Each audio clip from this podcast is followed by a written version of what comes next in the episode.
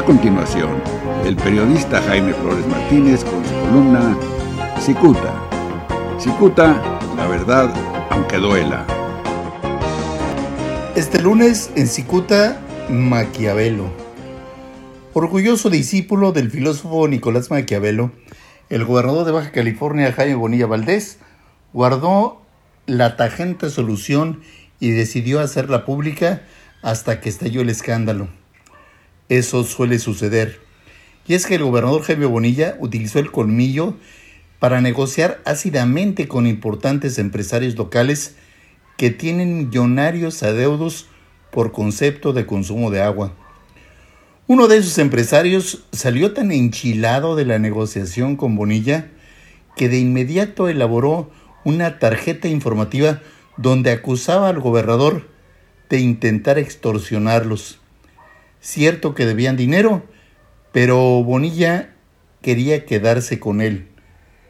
Según el autor de ese reporte, el gobernador citaba a los deudores en la sede de la Comisión Estatal de Servicios Públicos de Tijuana y con gritos les advertía que de no pagar los adeudos tendrían que atenerse a las consecuencias. Estas consecuencias incluirían el corte total del agua y del drenaje, situación que ocurrió con tres negocios donde fabrican hielo.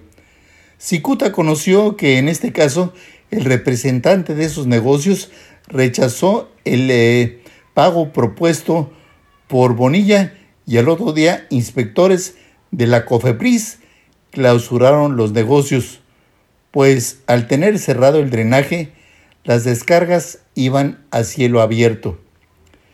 El asunto es que mientras la tarjeta informativa llegaba a las redacciones, el gobierno de Baja California divulgaba un comunicado de prensa sobre la corrupción existente entre exfuncionarios de la CESP y acaudalados empresarios.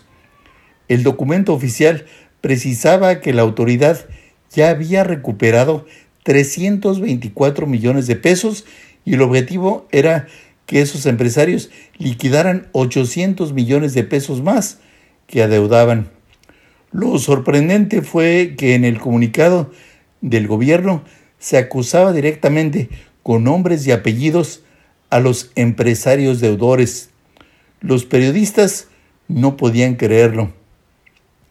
Al día siguiente, durante la conferencia de prensa de la mañana, el gobernador Bonilla reiteró que la Secretaría de Honestidad y la Función Pública se preparaba para presentar denuncias penales contra esos empresarios. Bonilla sabe perfectamente quién es el autor de esa tarjeta informativa, donde buscan desprestigiarlo, aunque esa intención fue desactivada por el contenido de un boletín atípico. Por eso puede señalarse como discípulo de Nicolás Maquiavelo al gobernador Jaime Bonilla. La prestigiada columna Cicuta del periodista Jaime Flores Martínez es el eje central de este medio de comunicación. Cicuta, la verdad aunque duela.